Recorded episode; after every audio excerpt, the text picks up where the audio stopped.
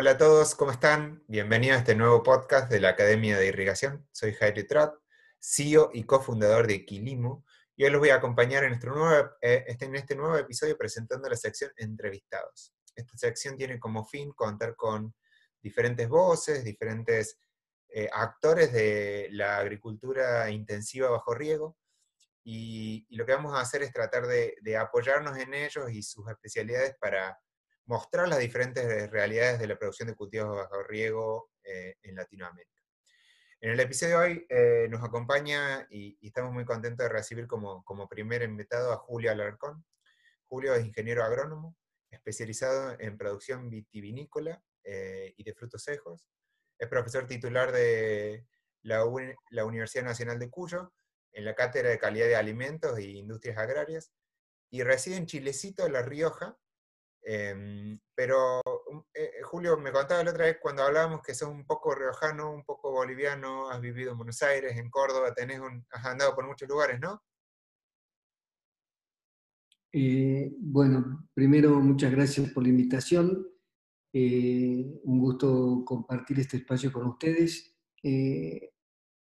evidentemente, por muchos lados, y, como, y no debo ser de los únicos que ha tenido eh, la suerte de conocer una persona que no es de su país y por esas cuestiones de la vida y de cómo se suscitan eh, las cosas sin que uno las planifique, este, arribé a una tierra eh, lejana de la mía y, actualmente en Chilecito, La Rioja.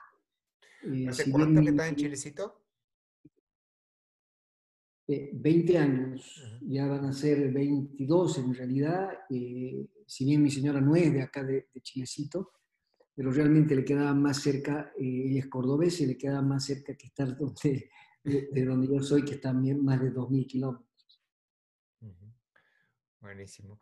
Y, mm, y, un poco, ¿cómo es tu, tu, trayectoria y a qué te dedicas hoy? ¿Qué estás haciendo hoy o cuál es tu actividad principal hoy? Bueno, eh, inclusive desde mi país, que fue donde yo he terminado parte de mis estudios, eh, siempre me dediqué a la parte vitícola, eh, mucho a la parte de uva para vino, pero en estos últimos, diría unos 12 años para acá, aparte de la parte de uva de vino, mucho, mucho esfuerzo y trabajo en lo que es la uva para pasas, sobre todo en esta zona donde tenemos distintos valles a diferentes alturas, eh, en especial uno que es más bajo y de alta producción, eh, por lo tanto más asoleado y con más temperatura, donde realmente las frutas secas son, son interesantes como, como cultivos para, para promover y, y trabajar. Y, es un mercado que ha ido creciendo, el mercado de las frutas secas, ¿no? Yo creo que hoy eh, en el mundo si uno toma, digamos, una franja de edad, eh, eh, digamos, entre los 28 eh, y los 35, te diría 40 años, hay toda una tendencia en el mundo a, que el hábito alimentario no solamente se acompaña por placer, sino por salud. ¿no? Los, hoy las frutas secas este, realmente son parte de la dieta y del pensamiento que a su vez también tienen toda una, una mítica en cuanto a los gustos, los sabores agridulces y demás, que, que, van muy bien combinados entre, por ejemplo, no sé, un maní con una pasa de uva, una ciruela disecada con, con, una, nuez o una almendra. Bueno, estas cosas nuevas este, que, que, vienen en mix eh, realmente están hoy este, siendo interesantes dentro del hábitat normal alimenticio de esta gente que hablábamos. ¿no? Y, yo creo que eso se ha visto en, general como tendencia en la producción agrícola en el mundo. Eh, hace unos días veía los resultados de la encuesta de producción bajo riego en, Estados Unidos y mientras el, riego de commodities, de cultivos extensivos, se ha reducido en un 5% aproximadamente el área regada, el área regada de cultivos de alto valor, como la uva, por ejemplo, eh, creció un 30% en los últimos cinco años. Eh, e, en un país súper industrializado y super, eh, con, muchas oportunidades para la instalación de equipos de riego y, ese tipo de cosas, como lo es Estados Unidos. Y me parece que eso, eso nos ha impactado a, a toda Latinoamérica, ¿no? Que estamos como empezando a mirar, eh, separándonos un poco de, hacer maíz y meterlo en containers y empezando a mirar estos cultivos que, que, agregan mucho más valor y que además el consumidor mira con más cariño que, que las calorías per se, ¿no? Exactamente. Este, y, creo que se viene todo, toda una historia con eh, la huella de, agua, es decir, eh, la cantidad de agua que estamos necesitando para hacer un kilo de algo, ¿no es cierto? Y eso en relación al valor nutritivo y al, y al uso previsto de cada alimento. Entonces, eh, lo que estás diciendo en relación a que eh, cada alimento en el mundo eh, va a tener que tener una traza respecto de la cantidad de agua que se necesita para producirlo, va a venir haciendo en el mundo algo muy importante y que va de alguna manera en forma paralela con, con todo esto del calentamiento global y, bueno, es algo que, que se viene y que tenemos que prestarle mucha atención. Clarísimo, clarísimo. Y, en tu experiencia trabajando ahí con productores en, Chilecito, pero también con productores del otro lado de la cordillera en Chile, ¿cómo, es, eh, cómo es la gestión del agua hoy en, la producción de, los cultivos que vos asesorás? Eh, ¿Qué herramientas se usan? ¿Cómo, ¿Cómo evaluarías así, sin apuntar a ningún productor puntual, sino en términos estadísticos, la gestión del agua hoy? Mira, yo un poco lo, razonaría desde dos aspectos. ¿no? El, primero que es más bien tecnológico, donde evidentemente hay una, preocupación por eh, la eh, cantidad de agua eh, de, las cuencas, tanto las chilenas como las argentinas, este, producto de las precipitaciones normales y de lo que está pasando en promedio con, con el calentamiento global, tomando eh, una base de años este, importante. ¿no? Eh, esto hace que de alguna manera, cuando uno lo piense desde el punto de vista tecnológico, nos viene la, la, gran pregunta de que si no estamos empezando a utilizar agua que no es producto de una renovación del año, sino ya son de reservas que tenemos este, en, la cuenca y que, que son, no son aguas nuevas. ¿no? Ese, es, ese, es, todo un tema y un, y un reto en, eh, como países, como para entenderlo, eh, estudiarlo y empezar de ahí en más tomar, digamos, medidas o políticas razonables respecto del uso del agua. Eh, Ahora, si uno lo ve desde el aspecto ya directamente del productor y lo que está pasando es que cuando un productor, por ejemplo, como el año pasado en Mendoza, que en Mendoza siempre ha habido agua, eh, nunca ha habido inconvenientes y de golpe eh, nos damos con que realmente se empieza a ver que la dotación de agua o la que siempre hubo no es la misma, eh, el productor empieza a tomar una conciencia de algo que es una realidad. Eh, esto ni contarlo en Chile, que es, que es eh, yo creo que todavía eh, con, más problemas. nosotros acá más al, más al norte del país, hablamos de La Rioja, Catamarca, posiblemente San Juan algo, tenemos menos impacto de esta situación porque, claro, la, digamos, la cantidad de, de superficie productiva relacionada con la de Mendoza probablemente, que somos electrodependientes, este, lo vemos por otro lado, lo, vemos y lo palpamos desde el aspecto eléctrico, porque al ser electrodependientes y depender de un pozo de agua, el que eh, yo tengo que poner en marcha con energía eléctrica y tener que salir a pagar una boleta de luz todos los meses, eh, me duele más el bolsillo en la medida que mi napa de agua va disminuyendo, es decir, se va haciendo más profunda y yo tengo que tomar y captar el agua de más profundidad, por ende tengo un costo energético más elevado. Eso hace a que me duele el bolsillo y me dé cuenta que también me está afectando. Entonces, eh, desde este aspecto, el productor también está empezando a ver una, un cuestionamiento en relación a que, qué estamos haciendo, cuánto estamos regando, y empezar a pensar realmente si estamos regando lo que necesitamos o estamos sobre regando. ¿no? Y creo que ahí hay un campo muy, muy interesante a, a, empezar a hacer foco, como para que realmente el productor tenga la tranquilidad que lo que está regando es lo que necesita regar. Eh, y no solamente en función a un cultivo, sino un objetivo de cultivo, porque no es lo mismo regar un viñedo para una una botella de alta gama que eh, un viñedo para mosto donde yo necesito más productividad. Entonces, estas cuestiones que antes no se las valoraba y que a lo mejor todos regábamos lo mismo, tenemos que empezar a repensar nuestro sistema de irrigación. ¿Y crees que ha subido dentro mm, eh, de las prioridades del productor el agua, dentro de las preocupaciones? Tiene tantas preocupaciones un productor que, que, yo pienso que las únicas que uno que puede intentar solucionar son el top 3, o sea, como las, las tres preocupaciones principales. ¿Crees que, que, hoy el agua está, está, jugando ahí, en, por lo menos en los productores con los que vos trabajás, está jugando ahí entre esas tres preocupaciones más importantes? Eh, si yo te hablo acá de la zona de Cuyo, yo, yo diría que sí, eh, está empezando a ser un tema importante eh, por los dos motivos que mencionábamos antes. Uno es el costo energético y aquellos que tienen la suerte de tener un eh, canal de agua y una distribución desde una fuente natural,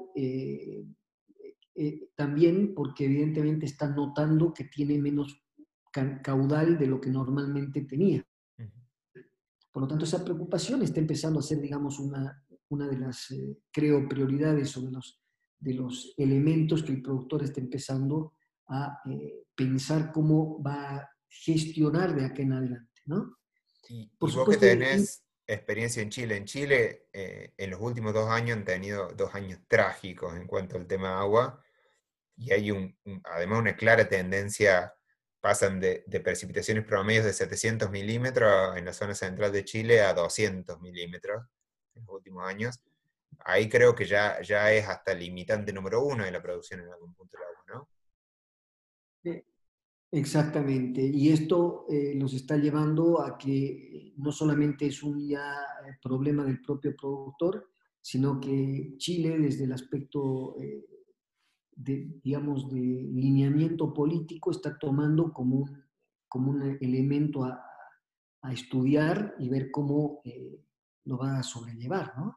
Este, de vuelta, creo que ellos están más comprometidos que nosotros y nosotros estamos eh, también comprometidos más hacia el sur, me parece, y eh, menos hacia el norte y hacia el norte más con una tendencia de electrodependencia que de falta de agua.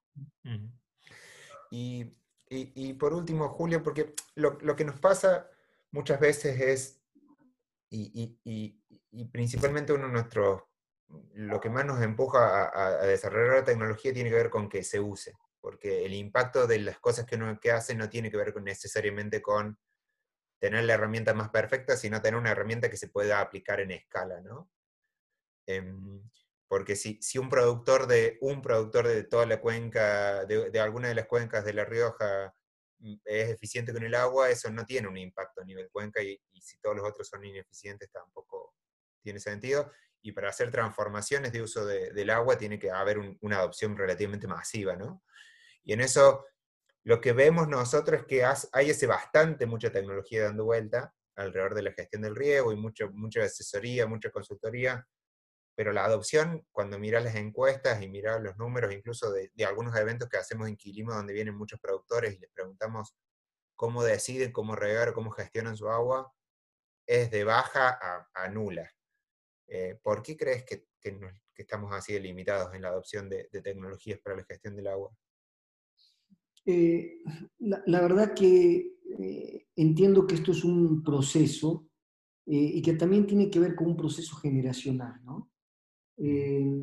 yo tengo clientes que, digamos, no son tradicionales, que vienen de una concepción de la producción era distinto.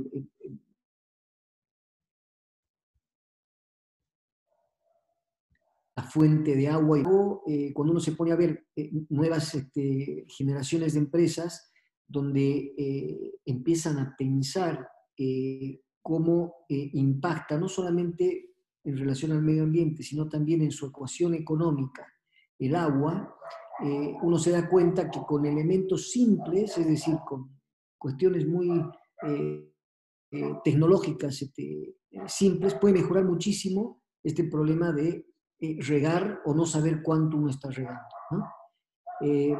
por eso digo, creo que es todo un proceso y a medida que esto se va tornando más, con más dificultad, se empieza a tener mayor conciencia y por ende uno eh, ve que, lo, que el cambio, si bien no es general como creo que debería de ser, empieza uno a notar en ciertas eh, empresas jóvenes esta cuestión de decir, muchachos, trabajemos en regar lo que realmente necesitamos regar y no mandar agua al subsuelo desperdiciando eh, un recurso tan importante como el agua. Excelente. Excelente. Bueno, eh, Julio, se nos va acabando el tiempo. ¿Algún mensaje más que nos quiera dejar alrededor de esto? ¿Algo que, quieras contarle a nuestra audiencia, que, son un montón de productores que, están ahí gestionando su riego en, Latinoamérica? Eh, simplemente creo que es un reto para todos los que nos dedicamos a, a, irrigar los suelos, eh, el hecho de empezar a no solamente tener conciencia del uso y el manejo del agua, sino principalmente eh, eh, tener la, claridad que mm, algo tan, algo que tan importante como el agua tiene que ser gestionada. Alguien tiene que pensar cómo gestionar el agua de su campo.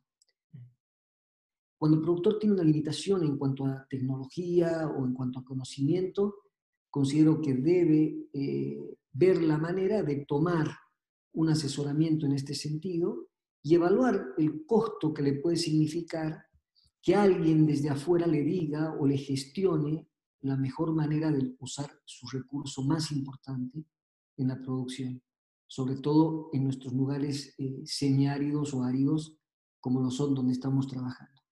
Eh, este creo que tiene que ser un mensaje claro y, que nosotros eh, por diferentes medios debemos difundirlo, porque tenemos que pensar en las generaciones futuras eh, y tenemos que ser conscientes de que tenemos que regar lo que necesitamos regar, no más de eso y por supuesto no menos para no bajar las producciones. Ahí está el gran, el gran reto, pienso, de, los nuevos tiempos y de mucha gente que seguramente está trabajando en estos temas. Excelente, y la verdad que me quedo con, esto que decís, hay que, hay que bueno, salir a probar y hay que pedir un poco de ayuda. La, complejidad de cada uno de los temas en la producción agrícola implica que, que tal vez eh, no esté todo, toda la experiencia, todo el conocimiento de cómo se gestiona un emprendimiento productivo en una sola persona, sino que tal vez, tengamos que sumar varios actores que uno trabaja con el agua, otro con la fertilidad. Y, de ahí en adelante, sí, salir a cuidar este recurso que es escaso y sin, y sin el cual no, vivimos algo que, en lugares como La Rioja conocen bien. Y, creo que, que, es muy importante este mensaje que, que nos dejas. La verdad que un gusto compartir la charla contigo, Julio. Eh, mm, estaría dos horas conversando sobre, sobre tu experiencia y, y, me parece que seguramente más adelante puede haber alguna oportunidad para, para, para, para que te puedas explayar más en, en, en, todo lo que has hecho y en toda tu experiencia en el tema.